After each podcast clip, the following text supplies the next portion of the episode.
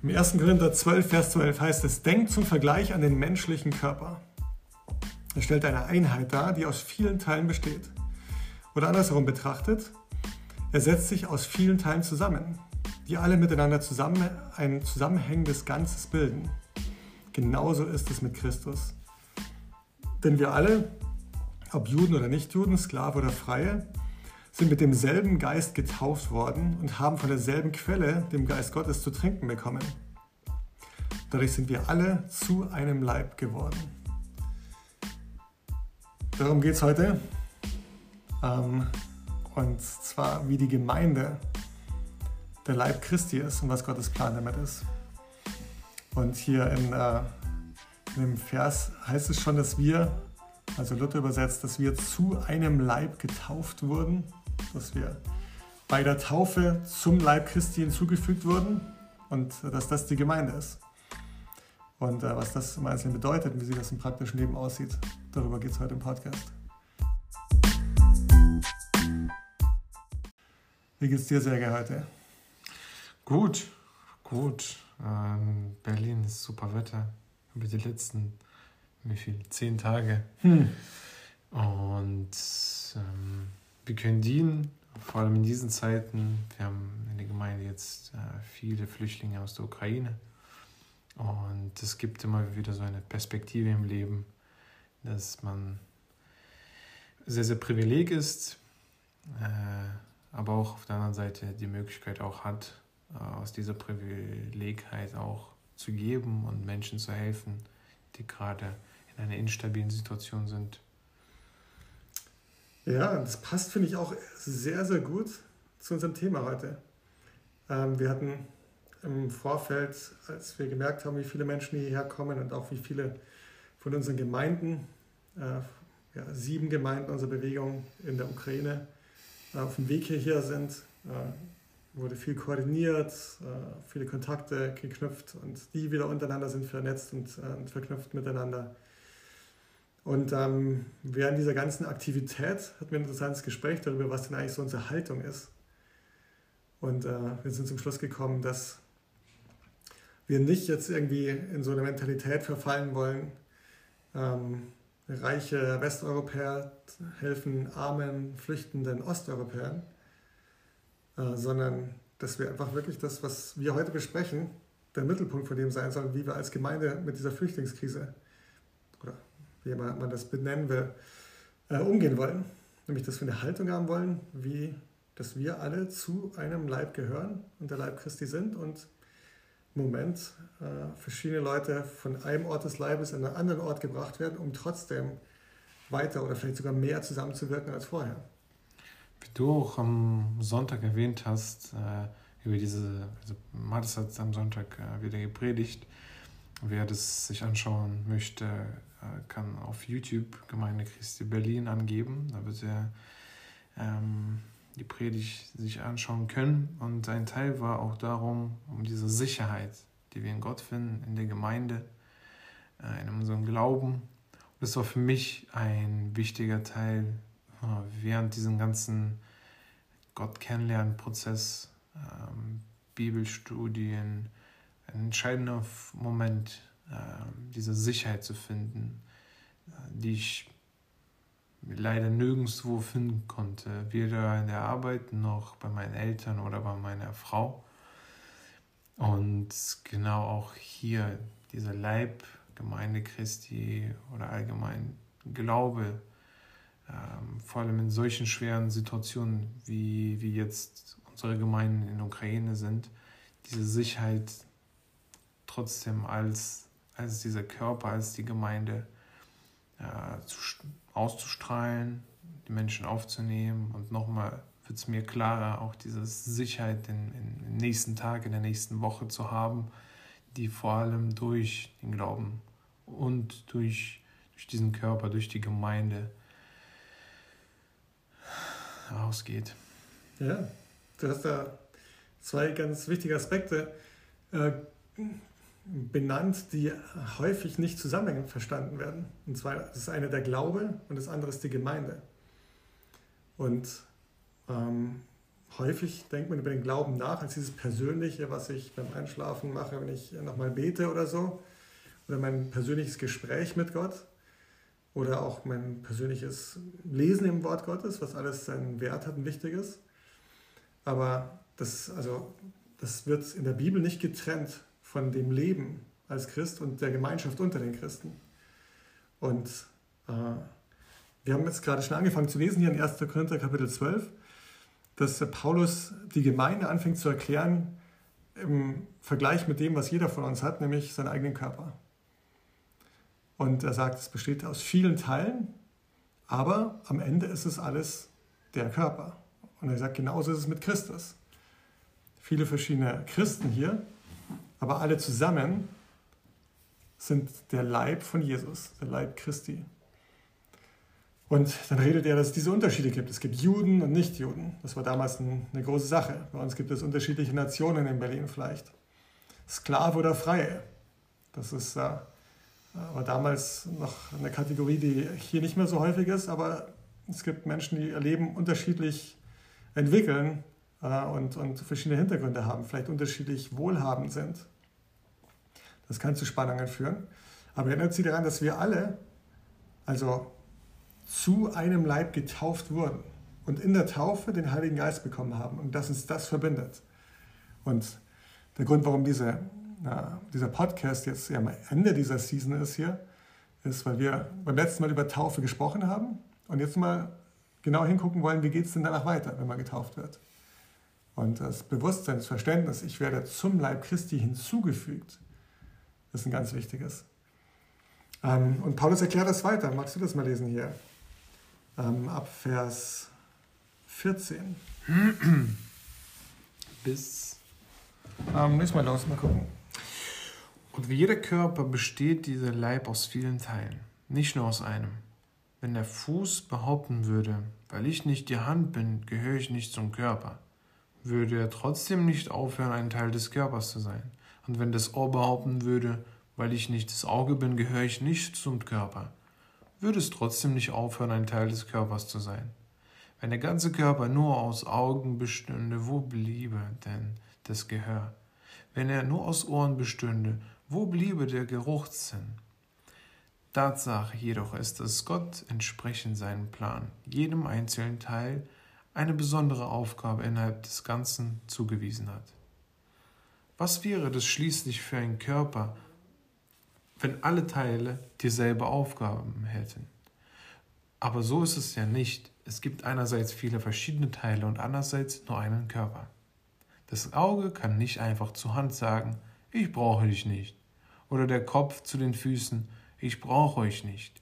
Nein, gerade die Teile des Körpers, die Schwäche zu sein scheinen, sind besonders wichtig. Gerade den Teilen, die wir für weniger ehrenwert halten, schenken wir besonders viel Aufmerksamkeit. Gerade bei den Teilen, die Anstoß erregen könnten, achten wir besonders darauf, dass sie sorgfältig bedeckt sind. Okay, bis dann. Ja, also Paulus schreibt das an die Gemeinde in Korinth. Und ähm, Paulus macht eigentlich nichts ohne Intention und er will ihnen was vermitteln. Was könntest du dir vorstellen, was war in der Gemeinde in Korinth los, dass Paulus sich veranlasst gefühlt hat, ihnen nochmal dieses Bild so zu zeichnen, wie er es da gerade macht? eine Spaltung. Hm. Jeder wollte in, unterschiedliche Richtungen ziehen. Wir brauchen das und wir müssen das.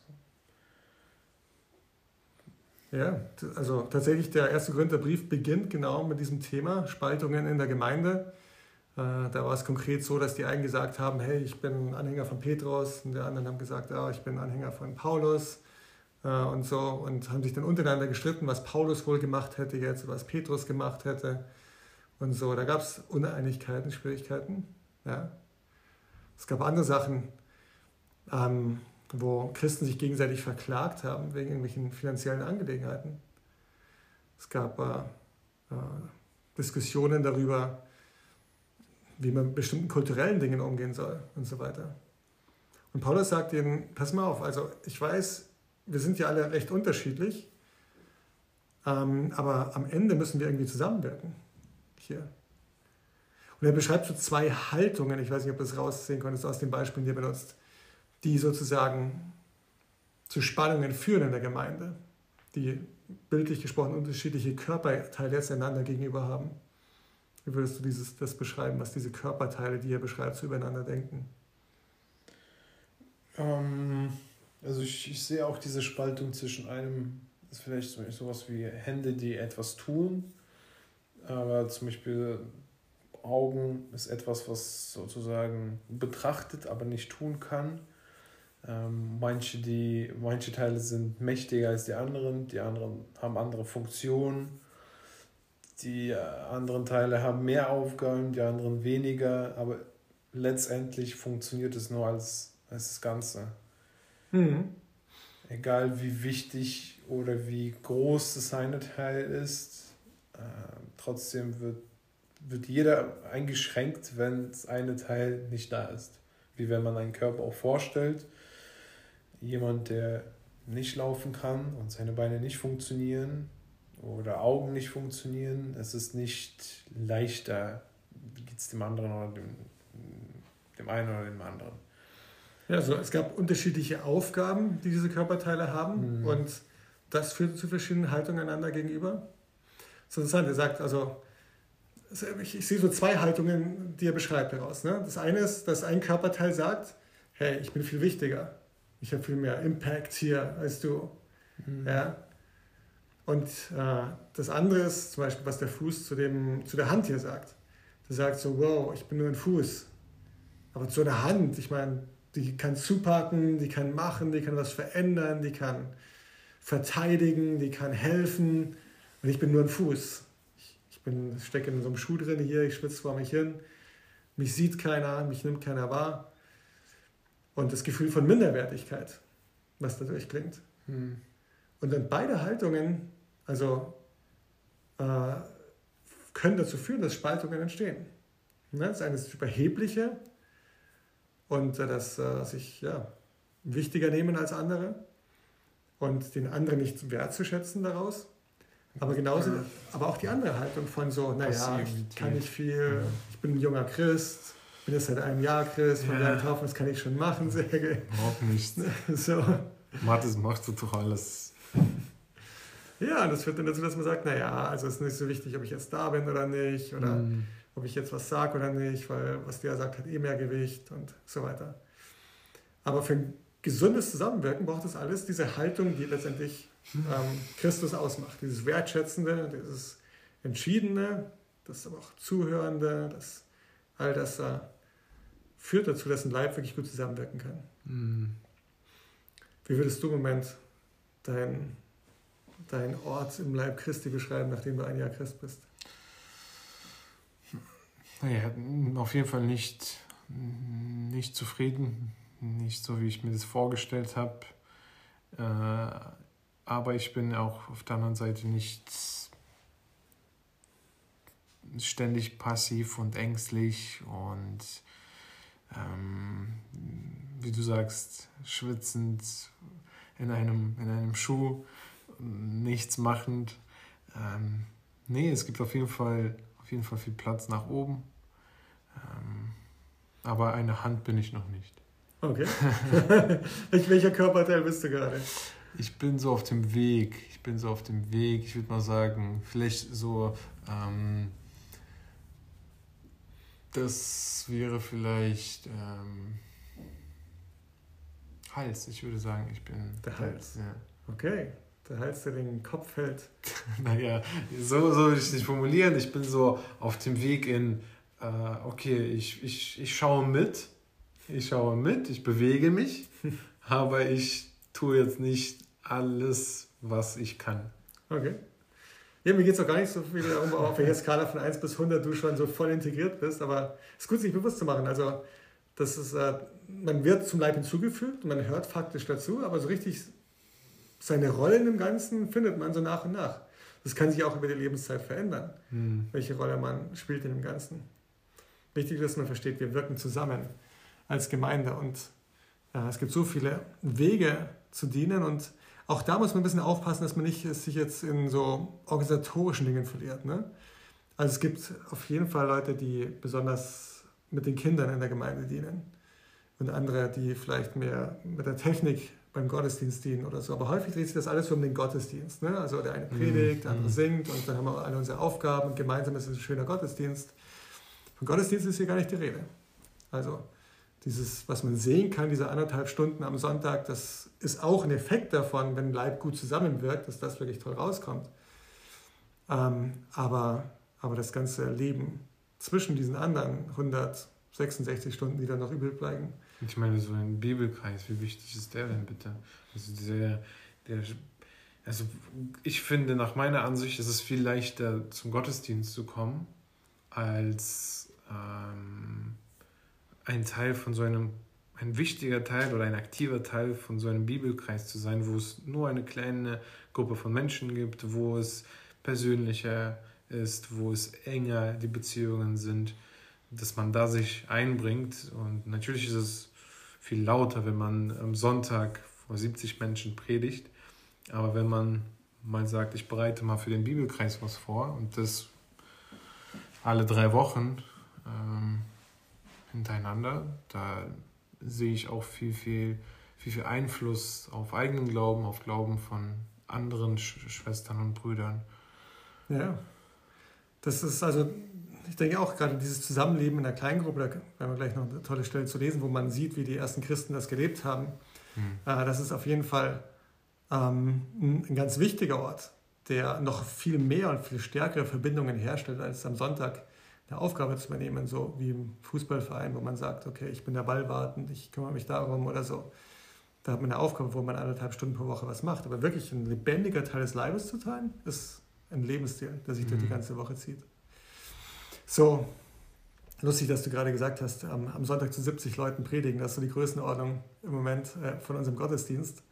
Und du bist in der Pandemie getauft worden und äh, hast die ganze Gemeinde so, glaube ich, hm. noch gar nicht so erlebt. Nein. Jetzt in, in den letzten Jahren. Und das ist ungefähr die Hälfte von den Leuten. Die andere Hälfte ist online im Stream. Hm. Das ist auch total okay für jetzt bei dem Infektionsgeschehen. Aber ich freue mich drauf, wenn du mal die ganze Gemeinde sehen kannst. Hm. So, ähm, ja, noch ein wichtiger Aspekt zu dem ganzen Bild der Leib Christi. Äh, lies doch mal in Kolosser Kapitel 1, Vers 15 bis Vers, mal sehen, äh, 18. Der Sohn ist das Ebenbild des unsichtbaren Gottes, der Erstgeborene, der über der gesamten Schöpfung steht. Denn durch ihn wurde alles erschaffen, was im Himmel und auf der Erde ist. Das Sichtbare und das Unsichtbare, Könige und Herrscher, Mächte und Gewalten. Das ganze Universum wurde durch ihn geschaffen und hat ihm, in ihm sein Ziel. Er war vor allem da und alles besteht durch ihn. Und er ist das Haupt der Gemeinde, das Haupt seines Leibes. Er ist der Anfang der neuen Schöpfung, der Erste, der von den Toten auferstand. Okay. So, welches, welchen Aspekt fügt, Gott, fügt äh, Paulus jetzt noch hinzu zu diesem Bild vom Leib? Hm, welchen Körperteil benutzt er? Oder benutzt er kein Haupt seines Leibes? Genau, das war das. Ja, er fügt nochmal hinzu, dass, es, äh, dass dieser ganze Leib, der da zusammenwirkt, auch, ähm, auch ein Haupt hat. Und das ist Christus. Und dann malt er eben aus, wie wichtig die Rolle von Christus in dem Ganzen ist. Wir sind die Gemeinde Christi. Christen leiten sich auch von Christus ab und wir wirken als der Leib Christi zusammen. Aber am Ende geht es um Jesus. Ne? Welche Rolle hat dein Haupt in Bezug auf deinen Körper? Ich würde mal sagen, es ist mein Herz. Mein Herz hm. äh, als Gehirn. Äh, eher etwas, was ähm, die größte Wirkung auf meine Entscheidung hat, hm. Äh, wo ich mich bemühe, vor allem. Also natürlich ist es nicht oft so, sondern oft kann auch Kopf mit einem logischen menschlichen Denken es, es übernehmen, die Entscheidung, aber äh, Haupt meines Leibes ist das, was irgendwie alles zum Leben erweckt, nicht aufhört So wie ein Herz. Ja. Genau, also ich meine, er hätte auch sagen können, also dass Jesus das Herz der Gemeinde, mit Sicherheit hätte das mhm. auch eine treffende Bedeutung gehabt. Er benutzt der, den Begriff Haupt. Ne? Und ja. das Haupt hat viele verschiedene Funktionen. Und das sind die Funktionen, die Christus für die Gemeinde haben soll. Das Haupt hat die Augen und die Augen sehen, ne? nehmen wahr. Wir wollen alles durch die Augen Christi betrachten und dann basierend daraus Entscheidungen entwickeln. Das Haupt ähm, lenkt und steuert. Das sagt dem Arm, okay, mach mal hier, mach mal da. Mhm. Jetzt gehen wir dahin, lieber Körper und so weiter. Das passiert alles, je besser. Es funktioniert total intuitiv und flüssig. Wenn du den Haupt abtrennst vom Kopf, macht der Körper gar nichts mehr. Aber ähm, also das ist nochmal also ein ganz wichtiger Aspekt. Dass, also die Gemeinde dreht sich um das Gemeinsame, also um, um, um was immer Christus wichtig ist. Und das ist, wonach die ganze Gemeinde suchen soll und im Weg schauen soll. Gemeinden können und haben sich, auch wir als Gemeinde, äh, immer wieder mal verloren in irgendwelchen anderen Dingen. Ne? Das kann mal, können mal politische Themen sein. Das hat viel Potenzial im Moment, dass in der Gemeinde es, also weltweit, äh, in Europa oder auch innerhalb der lokalen Gemeinde es Spannungen gibt, wo man sich verliert in politischen Diskussionen darüber, Russland, Ukraine, die Rolle Europas, die Rolle Amerikas und wer hätte nicht da was machen können und so weiter. Und ähm, ich finde es auch nicht abwegig, dass ich mich mit Christen über solche Themen austausche beim Glas Bier äh, in der Kneipe. Aber äh, das Zusammenwirken als, als Leib Christi soll bestimmt sein, nicht davon politisch, wie lösen wir das oder äh, andere Themen, sondern unser Hauptthema soll sein, also was will Christus jetzt gerade von mir? Und das äußert sich vor allem, wie ich jetzt Geschwistern begegne, wo potenziell Spannungen da sind und wie ich ja, wie Jesus Menschen begegne und das, das Gott verherrlicht. Mhm. So, es scheint irgendwie ein relativ triviales Bild zu sein, aber ich glaube, es hat eine ganz, ganz wichtige und tiefe Bedeutung, die ähm, Christentum ausmacht, wenn es gelebt wird. Und das ist, was wir machen wollen. Hier ein Beispiel. Äh, wir haben letzte Woche über die Apostelgeschichte 2 gelesen, äh, über die Predigt von Petrus und dann die Frage, was sollen wir denn jetzt tun, nachdem sie verstanden haben, dass Jesus für sie gestorben und auferstanden ist. Und dann die Aussage von Petrus, lass dich taufen zur Vergebung der Sünden und dass du die Gabe des Heiligen Geistes empfängst. Und ich wollte an der Stelle auch nochmal ein bisschen nachholen. Ich hoffe, das ist nicht untergegangen in unserer Diskussion über all diese anderen Irrwege, die es über die letzten 2000 Jahre gegeben hat in Bezug auf die Taufe. Ähm, was nicht untergehen soll, ist, dass die Taufe ein unfassbar großartiges Ereignis ist. Einfach zu sterben und aufzuerstehen, neues Leben beginnen zu können, zu dürfen. Ja, was unglaublich inspirierendes für den Einzelnen, auch für diejenigen, die es miterleben dürfen. Und hier werden jetzt dann 3000 Leute, 3000 Männer und äh, wahrscheinlich genauso viele Frauen getauft. Und plötzlich hast du in Jerusalem diese eine große Gruppe.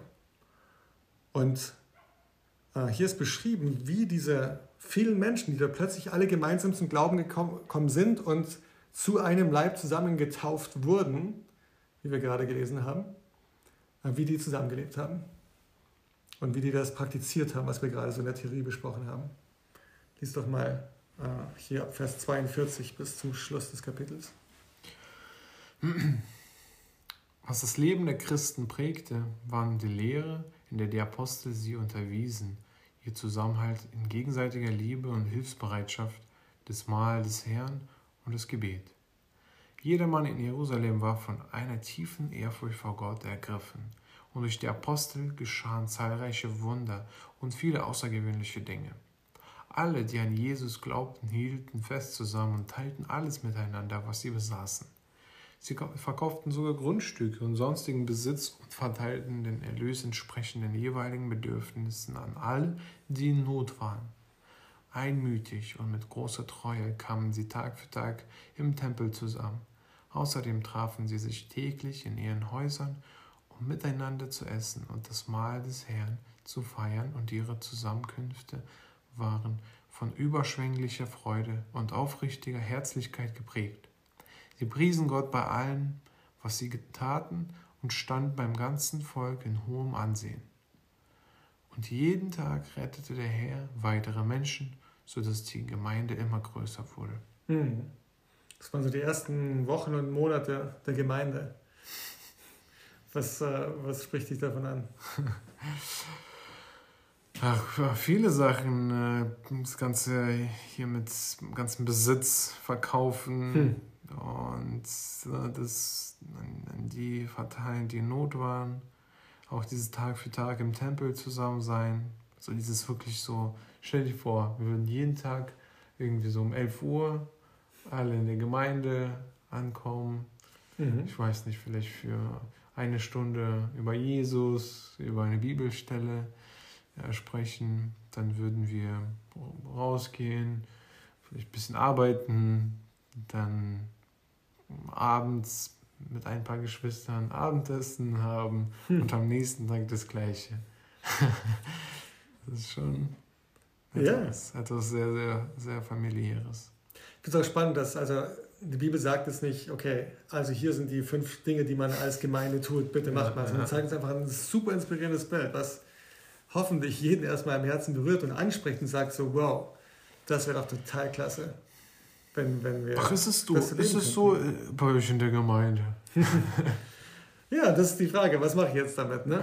Mhm. Also, ähm, du hast beschrieben, die haben sich jeden Tag im Tempel getroffen. Ne? Ich war in Jerusalem vor einigen Jahren und äh, da kannst du sehen, also wo die Stadtmauern waren und wo die gelebt haben. Und tatsächlich war das alles so fußläufig, je nachdem wie viel, da ist kein Verkehr, weil es keine befahrenen Straßen gibt, es ist wirklich nur Fußgänger, eine riesen Fußgängerzone mehr oder weniger. Wo ab und zu mal vielleicht ein LKW durchfahren darf für einen äh, Lieferverkehr. Da sind viele enge kleine Gassen und so. Aber um jetzt äh, von einem Ende zum anderen zu kommen, gehst du vielleicht, äh, wenn du jetzt nicht aufgehalten wirst, vielleicht 25 Minuten oder so. So, und die haben also gesagt, hey, lass uns einfach nach der Arbeit, bei Sonnenuntergang, weiß ich nicht genau, wie sie das getimt haben, aber lass uns im, im Tempel treffen einfach. So. Und da waren die Apostel und die haben sie immer weiter gelehrt und das war ein wichtiger Ort für sie. Der andere Ort war dieses Zusammenessen. Hm. Ja, jeder von uns isst dreimal am Tag. Warum nicht mit Christen zusammen essen? Also wir kamen gerade wieder vom Mittagessen hier. Wie ist der Laden? Malor. Malor, äh, hawaiianisches, äh, tolles Streetfood. Äh, ganz toll.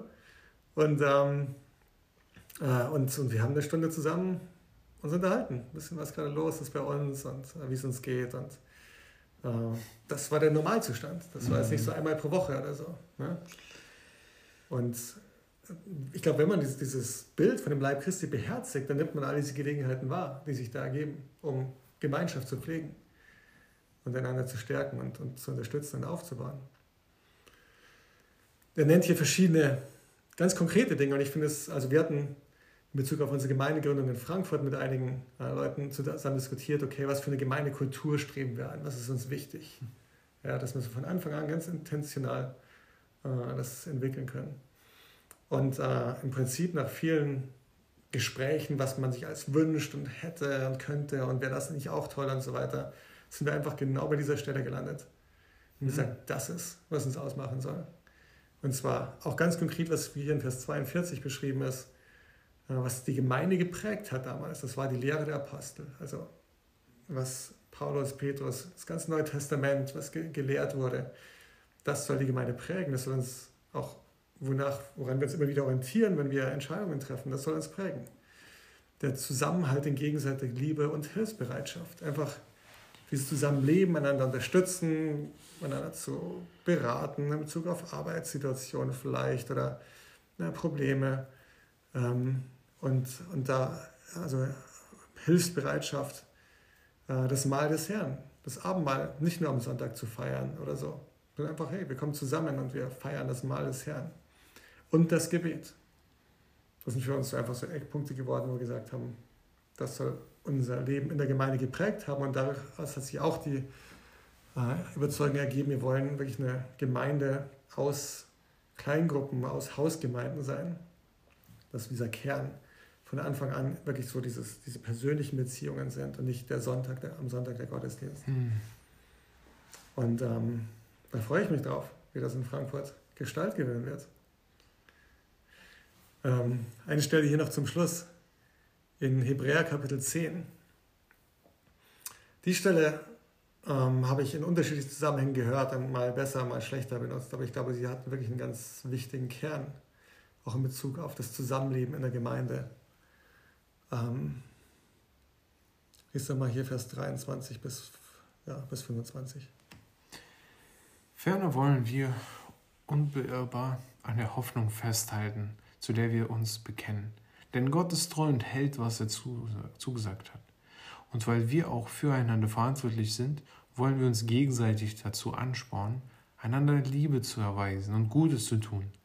Deshalb ist es wichtig, dass wir unseren Zusammenkünften nicht fernbleiben, wie einige sich das angewöhnt haben, sondern dass wir einander ermutigen und es umso mehr, als wir ihr selbst feststellen könnt. Der Tag näher rückt, an dem der Herr wiederkommt. Hm. Was mit Bezug auf christliche Gemeinschaft benennt ihr, was wichtig ist?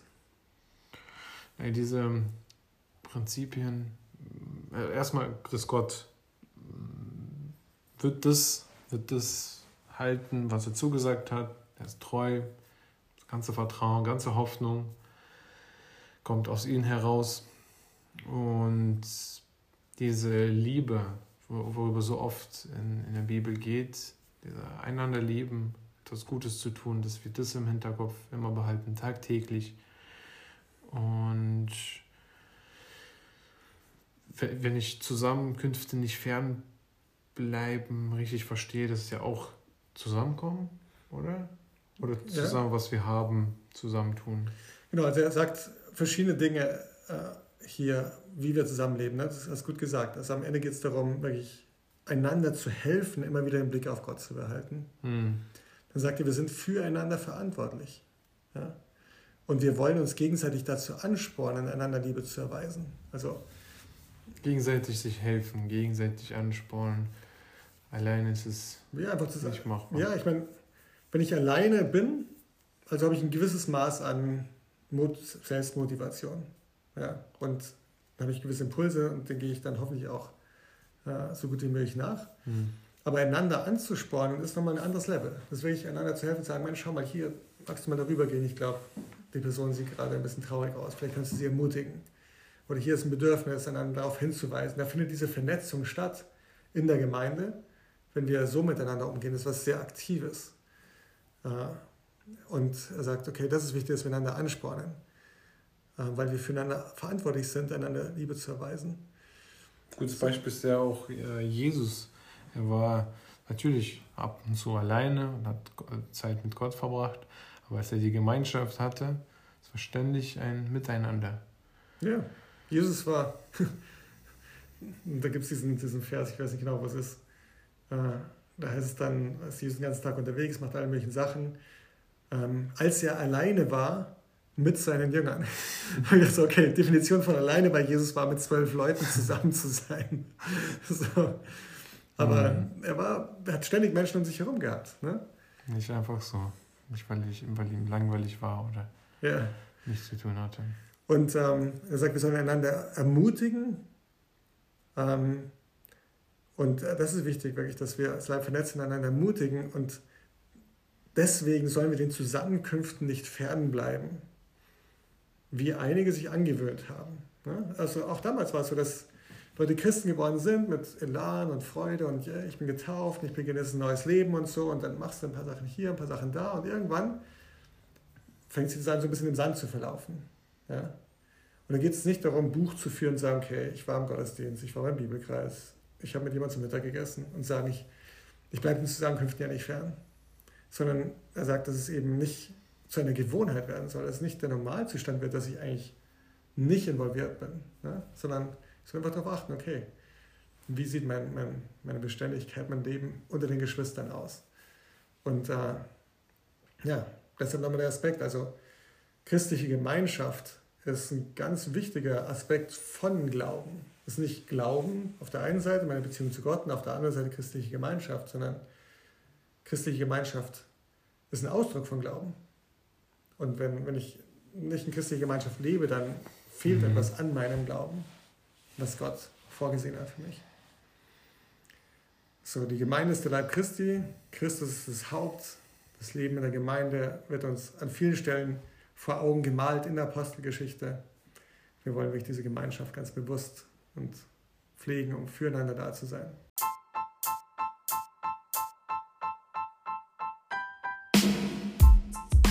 Ja, lass uns diese Gemeinschaft suchen. In den nächsten Tagen vielleicht die ersten Schritte machen für die Zuhörer, die noch nicht so weit sind. Aber ich glaube, es war heute ziemlich deutlich, wie wichtig ähm, und wie zielführend auch diese Gemeinschaft ist und, und wie, wie wichtig die auch für unseren Vater. So ist es. Dann freue ich mich drauf, boah, nächste Woche vielleicht den letzten oder vorletzten Podcast zu machen. In the Season 1. In the Season 1.